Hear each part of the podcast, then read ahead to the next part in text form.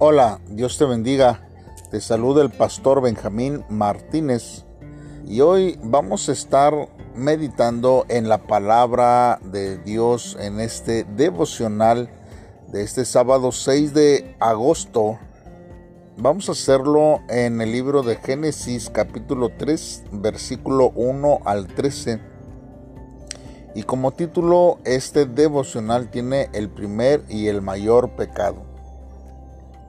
La palabra de Dios dice de la siguiente manera. La serpiente era más astuta que todos los animales del campo que Jehová Dios había hecho. Y dijo al hombre, ¿con que Dios os ha dicho, no comáis de ningún árbol del huerto? La mujer respondió a la serpiente, del fruto de los árboles del huerto podemos comer pero del fruto del árbol que está en medio del huerto, dijo Dios, no comeréis de él, ni lo tocaréis para que no muráis.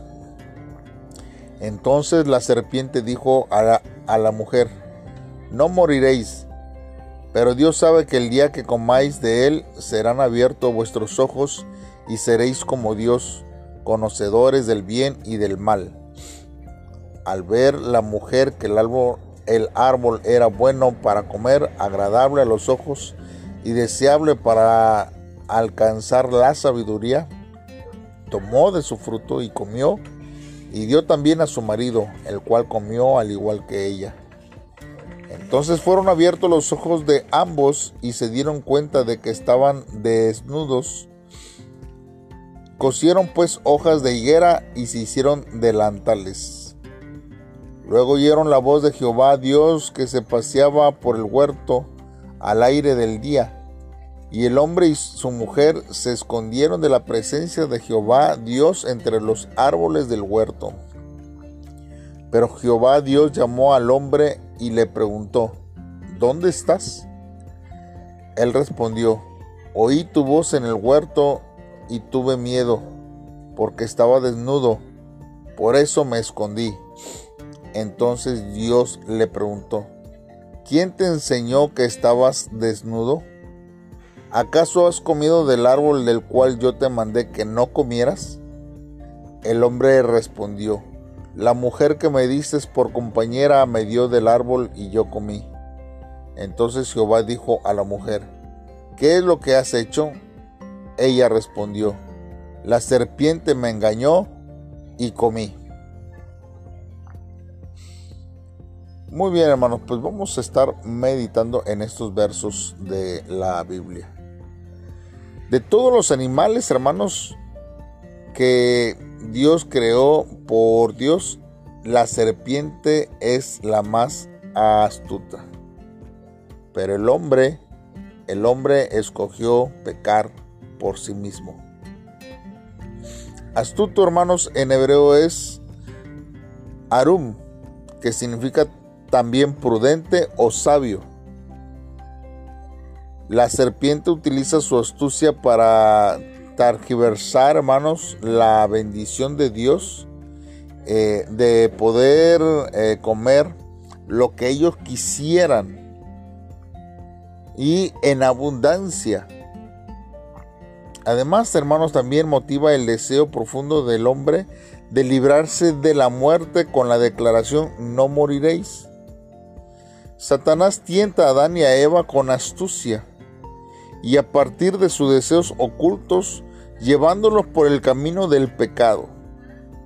Este ha sido el primer y más grande pecado que el hombre ha cometido contra Dios. Y desde ese momento y en adelante el hombre insistirá en, en pecar durante su vida, alejándose siempre de la presencia de Dios. Este comportamiento, hermanos, acarrea juicio sobre el hombre al apartarse del Señor, porque el pecado, hermanos, es algo que el Señor no desea en nuestra vida. El pecado es lo que nos aparta de Dios. Hay una separación entre Dios y el hombre y ese tiene nombre, se llama pecado todo aquello que transgrede lo que Dios ha establecido, entonces nosotros podemos decir que hay una separación de Dios con nosotros. Pero este pecado, hermanos, hay y trae consecuencias. Todo lo que nosotros hacemos, hermanos, y las decisiones que nosotros tomamos traen consecuencias a nuestra vida. Porque después de comer, hermanos, el pecado de la desobediencia, Adán y Eva se esconden de la presencia de Dios. Y Dios comienza a buscar a Adán y pregunta, ¿dónde estás? Él no dice esto porque no sepa dónde esté, sino porque sabe que hay algo que hicieron, pero quería que el hombre le contestara. Y Adán responde, porque estaba desnudo, por eso me escondí. Esta declaración es totalmente diferente a estaba, estaban ambos desnudos, Adán y su mujer, pero no se avergonzaban aunque se habían hecho delantales con hoja de higuera y se habían cubierto con ellas, Adán dice que está desnudo. Todo queda al descubierto delante de Dios. Por eso el Señor les reprende por lo que hicieron y enseguida Adán culpa a Eva y lleva a la serpiente. Es un momento vergonzoso en el que la pecaminosidad del hombre es revelada ante Dios. Y para Dios no hay nada oculto. Nosotros necesitamos entender, hermanos, que nuestra vida está expuesta delante de Dios. Y es necesario que nosotros podamos reconocerlo y entender que necesitamos ser transformados con el poder de Dios, que Jesús vertió su sangre en esa cruz. Ahora, hermanos, mire, si Eva hubiera sabido que cuando la serpiente le habló en realidad era el enemigo con quien conversaba, que tenía la intención de matar al hombre y que este sería un problema que definiría la vida o la muerte de la humanidad, el resultado habría sido muy diferente. Hermanos, el discernimiento comienza al saber que existe una guerra y sin la capacidad de discernir el pecado, el hombre terminará cayendo en la tentación del enemigo y perecerá. Quien es maduro y sabio no cae en la tentación y tiene la capacidad de discernir la guerra espiritual que nosotros libramos contra el mal cada día. Por eso, hermano, nosotros debemos ser sensibles ante el pecado. Con frecuencia hay quienes exaltan su orgullo con el deseo de buscar lo que ellos mismos codician. Y a pesar de que Dios no creó al hombre como un ser que cumple sus deseos, nosotros debemos buscar consumar nuestras vidas satisfaciendo nuestra voluntad. No obstante, allí no hay autosatisfacción ni realización, hermanos. Lo que determina el estado de nuestro ego no es la satisfacción del deseo, sino la relación con Dios. Por lo tanto, hermanos, no debemos olvidar que Dios es el Padre y nosotros sus hijos, que Él es el Señor y nosotros sus siervos, y que Jesús es la vid y nosotros las ramas. Así, hermanos, podremos vivir una vida firme que no se tambalea. Cuando sabemos quiénes somos en la relación con el Dios Padre y nos definimos de esa manera. Si esta relación se mueve, nuestra identidad será inestable. En otras palabras, podremos ser felices si nuestra relación con Dios es perfecta, aunque no consigamos todo lo que queramos. Por el contrario, si nos separamos de Dios, terminaremos destruidos por más que tengamos todo lo que queríamos. Él es el que nos sostiene, Él es nuestra roca, Él es nuestra fortaleza. Tenemos, hermanos, que permanecer en Dios cada día, cada mañana, cada momento.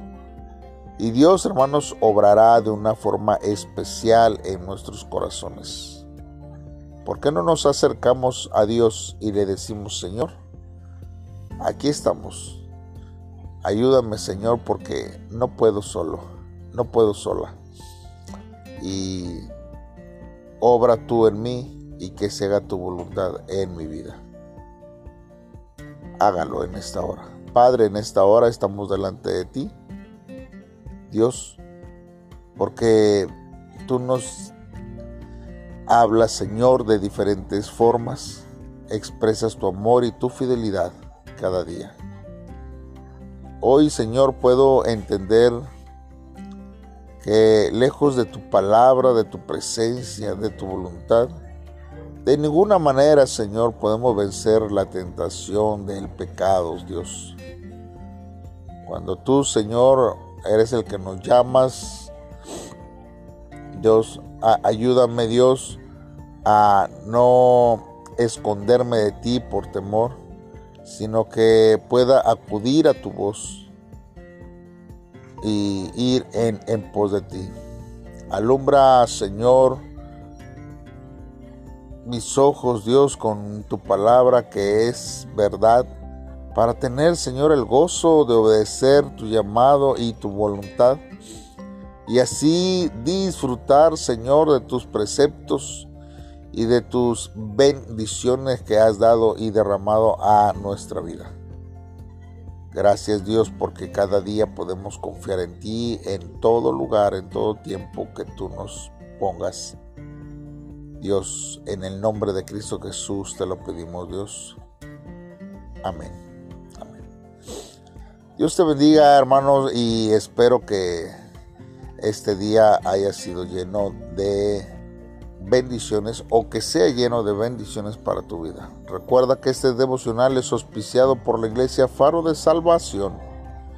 Comparte este audio con tus amigos y familiares y que más puedan comenzar a estudiar la palabra de Dios y crecer también espiritualmente. Dios te bendiga. Nos vemos mañana en otro devocional más. Saludos y bendiciones.